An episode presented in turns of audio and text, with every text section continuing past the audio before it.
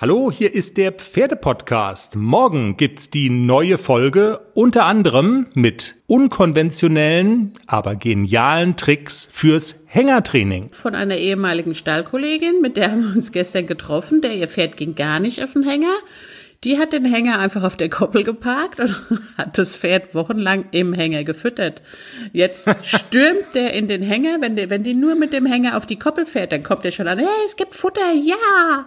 Also der, der geht, geht jetzt rein, wenn er gar nicht rein soll. Ja? genau, der, der lebt jetzt, jetzt im Hänger. Hänger. Ja, ist jetzt ein Holländer, ne? Der lebt jetzt im Karawan.